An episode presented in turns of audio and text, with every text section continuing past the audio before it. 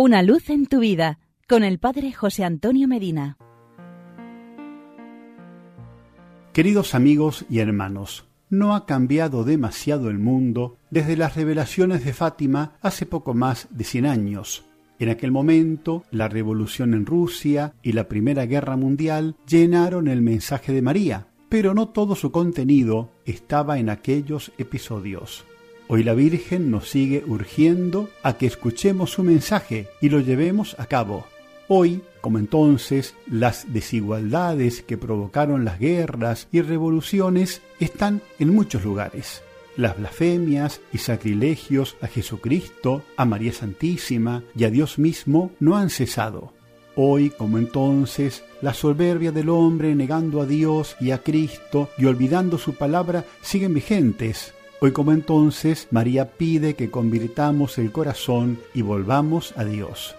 En la primavera de 1916 y hasta octubre de ese año se produjeron tres encuentros con el ángel de la paz. Al año siguiente, en Cova de Iría, la Virgen se apareció a unos pastorcillos que la escucharon, creyeron y respondieron con su vida.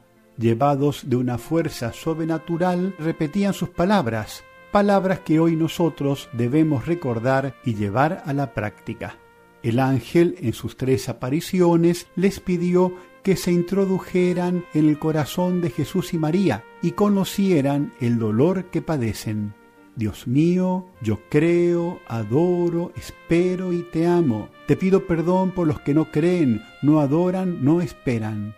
E insistió en que rezaran. Rezad mucho, Sacrificaos, ofreced oraciones, reparad los ultrajes con oraciones, pedid por la conversión de los pecadores. El ángel les anunció que sólo así repararemos los crímenes de los hombres y consolaremos a Dios.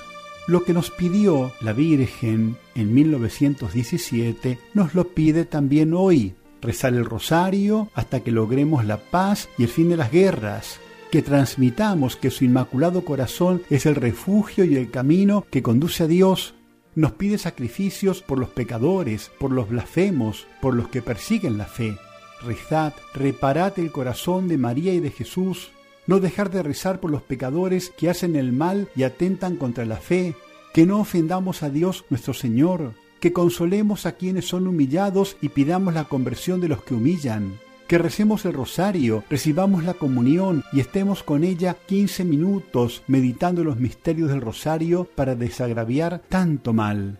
Esas peticiones son las que hoy debemos encarnar, rezar, adorar, orar, consolar el corazón de Dios, somos la voz hecha oración de los perseguidos por la fe, de las blasfemias y ultrajes que llenan el corazón de Jesús y María. Somos la oración viva que quiere consolar el corazón de Dios. Hoy, como en 1917, el corazón de nuestra Madre sufre con el corazón roto de Cristo. Y hoy como ayer nos dice, aquí tenéis un camino de reparación y desagravio. Ahora, a nosotros, los habitantes de este tiempo, nos toca responder. Y porque es muy bueno estar juntos, hasta mañana y que Dios nos bendiga.